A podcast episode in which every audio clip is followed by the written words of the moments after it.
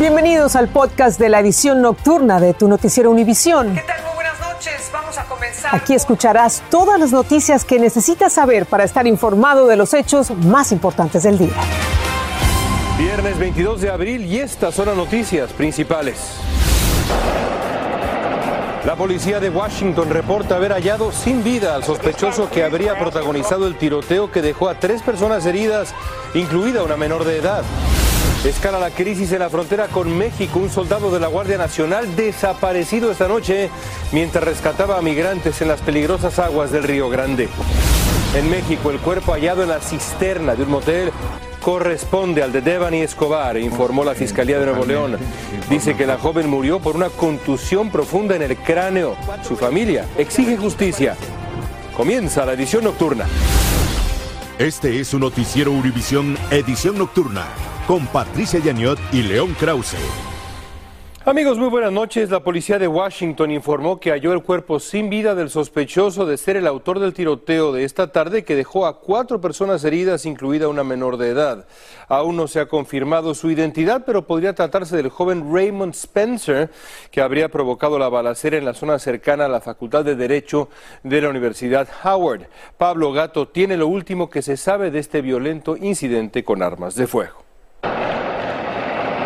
Hubo más de una docena de disparos. La policía recibió la llamada de alerta a las 3.20 de la tarde y al llegar a la escena vio caos.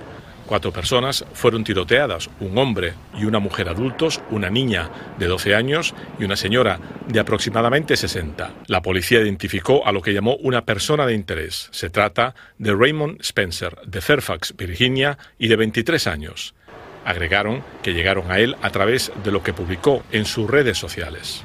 The suspect that we believe is responsible for this is now deceased. El sospechoso que pensamos es el responsable de esto está muerto, declaró el jefe de policía de la ciudad. Luego añadió que ya no buscan a Raymond Spencer. El sospechoso, según la policía, se quitó la vida cuando los agentes estaban entrando a su apartamento. Hubo varias horas de pánico en la zona. Pues realmente venía con mi hija, la venía a recoger de la escuela y escuchamos todos um, los policías y gente corriendo de aquí para allá. ¿Estabas asustada? Um, que no sabíamos qué estaba pasando, so, like, yeah, sí. Las autoridades agregaron que encontraron varias armas largas, pistolas y munición en su apartamento. También que se había preparado para disparar como un francotirador. La presencia policial ha sido enorme y no solamente por parte del Departamento de Policía de la ciudad de Washington, D.C., sino también de agencias federales como ATF, el FBI o bien el Departamento de Seguridad Nacional. Los vecinos de la zona nos dijeron que nunca recuerdan haber visto nada igual. La policía selló durante horas la zona, pidió a la gente que no saliera de sus casas y fue apartamento por apartamento en busca de posibles sospechosos. Todos estábamos confundidos y con miedo, dijo este testigo. Un día teñido de sangre que este barrio no olvidará. En Washington, Pablo Gato, Univisión. Y en Texas, un soldado de la Guardia Nacional del Estado murió en el Río Grande cuando trataba de salvar a migrantes en una zona peligrosa de la región. Marlene Guzmán tiene los detalles más recientes desde Texas en vivo para ustedes. Marlene, te escuchamos y te vemos adelante. León, han pasado más de 12 horas y no hay rastro alguno de este soldado. Sin embargo, eso no detiene la intensa búsqueda que en este momento se sigue llevando a cabo detrás mío. Todavía elementos, tanto locales como también estatales, siguen buscando a este joven soldado de 23 años, pero ahora lo hacen a bordo de unidades todoterreno a las orillas del Río Grande, justamente aquí en Eagle Pass, atrás de donde nos encontramos. Sabemos que se vieron obligados a suspender la búsqueda por el Río Grande con las unidades acuáticas debido a la fuerza de la corriente, pero se espera que mañana puedan continuar buscando porque sabemos lo único que han encontrado hasta el momento es el chaleco que según el joven se quitó antes de ingresar al agua para salvarle la vida a esta mujer migrante que estaba a punto de ahogarse. Fue ahí cuando le perdieron la vista y por eso se presume que tal vez la corriente lo pudo haber arrastrado. Por eso se concentran las labores de búsqueda justamente en el Río Grande. Ahora también sabemos que ahora esta investigación investigación está siendo liderada por los Texas Rangers y confirma también que ya han notificado a los familiares de este joven. También la Guardia Nacional del Ejército de Texas ha dicho que no pararán, que van a agotar todos los recursos hasta que puedan encontrar a este elemento de su familia, a este joven de 23 años. Y por supuesto nosotros vamos a estar muy pendientes de cualquier información, cualquier actualización que se dé en torno a este caso. Por ahora estamos en vivo desde Eagle Pass. Regreso contigo a los estudios, León. Estaremos pendientes. Gracias a Marlene desde Texas en vivo. En México, mientras tanto, tras reconocer que el cuerpo hallado en la cisterna de un motel de Nuevo León era el de su hija, el padre de la joven Devani Escobar exige justicia y critica duramente el trabajo de investigación de la Fiscalía de ese estado, Nuevo León, que habría cometido errores durante la búsqueda de la joven desaparecida. Karina Garza tiene más de esta tragedia que ha indignado a México. ¿Qué tal? Muy buenas noches. Nos encontramos en las capillas de velación donde están ah, honrando la memoria de Devan y Susana Escobar. Basaldúa, esta joven de 18 años que como sabemos eh, fue encontrada sin vida la noche de ayer al interior de una cisterna en un motel ubicado en la carretera a Laredo, acá en el estado de Nuevo León. En las últimas horas, justamente poco después de que iniciaron los servicios funerarios, la Fiscalía General del Estado ha informado ya de manera oficial que efectivamente los restos pertenecen a Devani y que la causa de muerte es una contusión profunda de cráneo. Además, señalaron que no han agotado las líneas de investigación. Es importante señalar que en este momento no se descarta ninguna línea de investigación en este caso. Y justo cuando la Fiscalía difundía esta información, se registró también una serie de marchas aquí en la ciudad de Monterrey, donde colectivos feministas y mujeres eh, asistieron precisamente a marchar con consignas de justicia para Devani al exterior del edificio de la Fiscalía de Justicia y están exigiendo también la renuncia de los jefes policíacos en esta entidad. Por otro lado, el, eh, uno de los grupos de estas marchas llegó incluso aquí hacia los servicios funerarios. Estuvieron alrededor de unos 15 minutos aquí afuera lanzando consignas y también unos eh, minutos de silencio en honor a la memoria de Devani y todas las mujeres que han muerto aquí en la entidad a consecuencia de la inseguridad. Este es mi reporte. Muy buenas noches. Gracias. Y hablando de violencia, en este caso con armas de fuego, un estudio del New England Journal of Medicine basado en datos de los CDC revela que las armas se convirtieron en la principal causa de muerte entre niños y adolescentes en el 2020. Las balas mataron a más personas en Estados Unidos que los accidentes de tráfico, las drogas, el cáncer. Guillermo González nos amplía. Las armas de fuego son la principal causa de muertes entre niños y jóvenes entre 1 y 19 años, según un reporte de estadísticas de mortalidad del Centro para la Prevención y el Control de Enfermedades.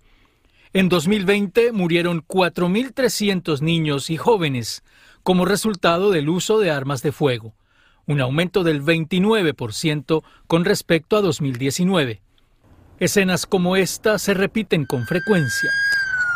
Esta semana en Pittsburgh, 10 jóvenes fueron baleados durante un incidente en una fiesta. Dos de ellos murieron. Jaden Brown fue uno de ellos. Tenía 17 años. Asusta y lo siento en ellos. He trabajado por 48 años con niños y las calles no son seguras.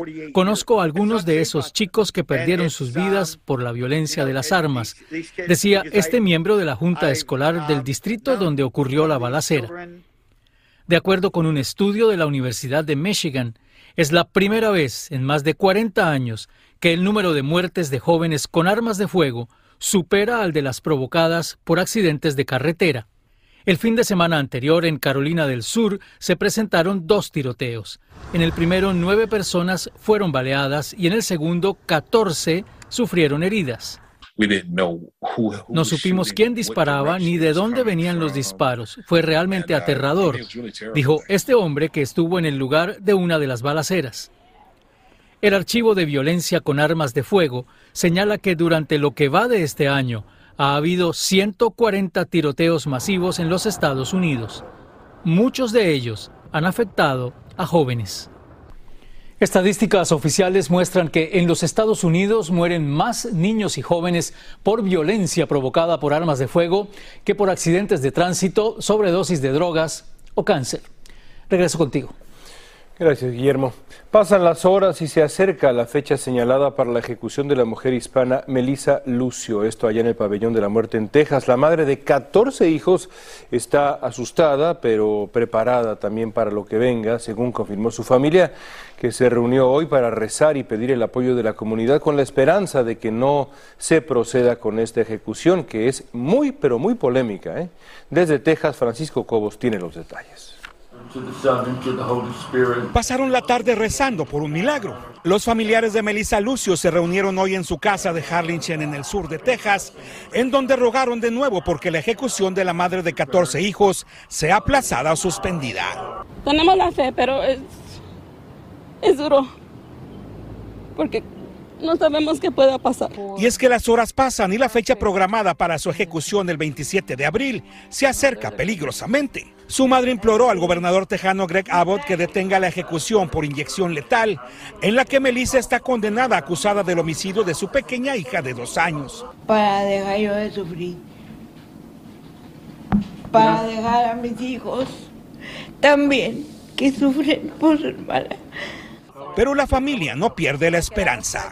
Cualquier manera que pase, ella está lista. Por la tarde recibieron la visita del senador de Texas, Eddie Lucio, quien dijo que acudía a solidarizarse y exigir que no se cometa un error al darle muerte a alguien que puede ser inocente. Si hay evidencia nueva, uh, debe, deben de eh, incluir esta evidencia en, en, este caso. Esta semana, dijo, enviaron una carta a la Junta de Perdones de Texas, firmada por 18 senadores demócratas y 8 republicanos, en donde piden se aplace la ejecución y se abra un nuevo juicio. Por la noche, el arzobispo del sur de Texas celebró una misa en la Basílica de la Virgen de San Juan, en donde todos pidieron de nuevo por una oportunidad de vida para Melissa Lucio. Se espera que este sábado se realicen protestas y vigilias en al menos 12 ciudades, en donde se han solidarizado con la causa que busca nuevo juicio para Melissa Lucio. En San Juan, Texas, Francisco Cobos, Univisión. En las últimas horas en Ucrania, civiles y militares eh, viven en creciente angustia en los refugios en Mariupol mientras se intensifican los bombardeos rusos y las imágenes de cadáveres heridos en las calles siguen y son desgarradoras. Los suministros ya escasean y el ejército ruso está empleando armas de mayor destrucción, de mayor calibre. Sara Rincón nos amplía. Los ojos del mundo están pendientes hoy de Mariupol, donde combatientes y un millar de civiles ucranianos permanecen escondidos bajo tierra.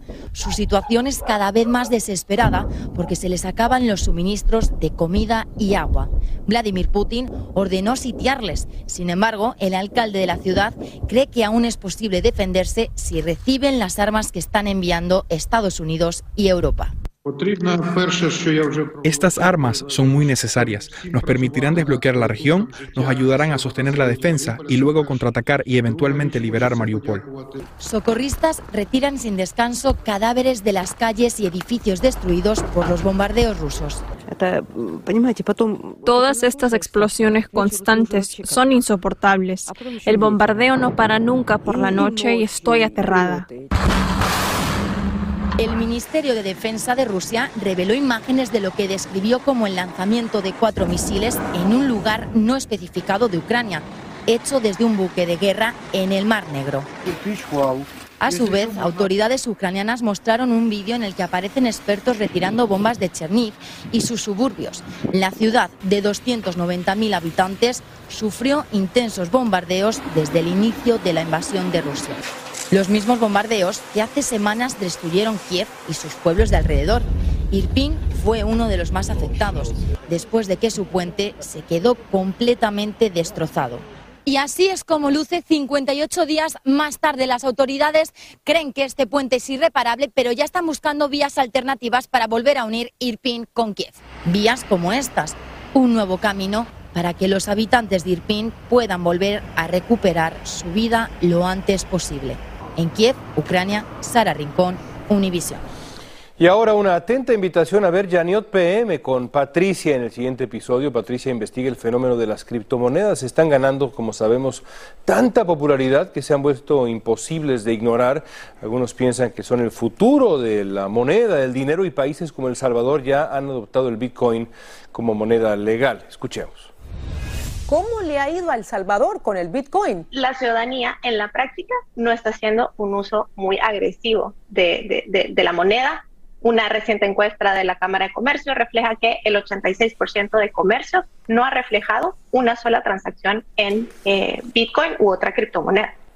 No se pierdan Janiot PM el domingo a las 8 de la noche por VIX.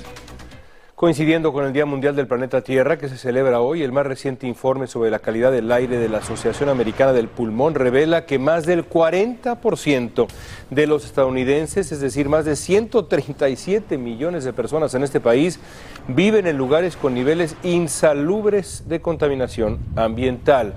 Dentro de estos, Los Ángeles está en el primer lugar por tener la mayor contaminación de ozono. La calidad del aire tiene relación directa con nuestra salud, como bien sabemos. El gobernador de Florida, Ron DeSantis, finalmente firmó el proyecto de ley que revocaría el estado fiscal especial que por más de medio siglo ha tenido la compañía Disney en Florida administrando un área de más de 25 mil acres. Las diferencias entre la gran empresa y el gobernador se suscitaron por la ley que prohíbe hablarle a los niños pequeños en las escuelas sobre orientación sexual e identidad de género, esto en los primeros grados. El cambio para Disney entraría en vigor en junio del año 2023. Al volver, un juez federal de Nueva York ordena mantener en prisión al expresidente de Honduras, Juan Orlando Hernández, después de su reciente extradición. Ya volvemos. Estás escuchando el podcast de tu noticiero Univisión. Gracias por escuchar. En Perú, en medio de las protestas contra el presidente Pedro Castillo por el alza de los precios de los alimentos, combustibles, fertilizantes, el mandatario anunció que presentará un plan al Parlamento para realizar una consulta en octubre durante las elecciones regionales y municipales para ver si los peruanos están de acuerdo en la creación de una nueva constitución. Por decisión de un juez federal de Nueva York, el presidente, expresidente de Honduras, Juan Orlando Hernández, continuará encarcelado por los cargos que lo vinculan con el narcotráfico y con obtener ganancias por actividades ilícitas para enriquecerse financiando sus campañas políticas y fraude electoral. El exmandatario fue extraditado ayer a Estados Unidos. El día 10 de mayo tendrá su próxima cita en la Corte. Un magistrado de la Corte Suprema de Ecuador firmó hoy una solicitud de extradición del expresidente izquierdista Rafael Correa desde Bélgica. El propósito es que cumpla una condena de ocho años de cárcel por corrupción. Un tribunal lo condenó en 2020 acusándolo a él y a otros funcionarios de aceptar sobornos a cambio de contratos para financiar sus campañas políticas entre el 2012 y el 2016. En el Día de la Tierra, Google y la NASA se suman a la cruzada para salvar nuestro planeta del cambio climático. Ya verán cómo al regresar. Estás escuchando el podcast de tu noticiero Univisión. Gracias por escuchar. Hoy en el Día de la Tierra, Google se suma a la lucha contra el cambio climático y la contaminación. En una imagen de time lapse en tiempo real se muestran, vean nada más que impresionante, diferentes paisajes, paisajes impactados por los acelerados cambios que sufre el planeta. También la NASA se alía a esta cruzada por la Tierra con una flota de misiones observando el planeta desde el espacio para ayudarnos a aprender más sobre la Tierra y sus misterios. Hay que cuidarla, ve nada más cómo han cambiado las cosas. Amigos, cuídense este fin de semana, por favor, y los esperamos en nuestros espacios informativos del fin de semana.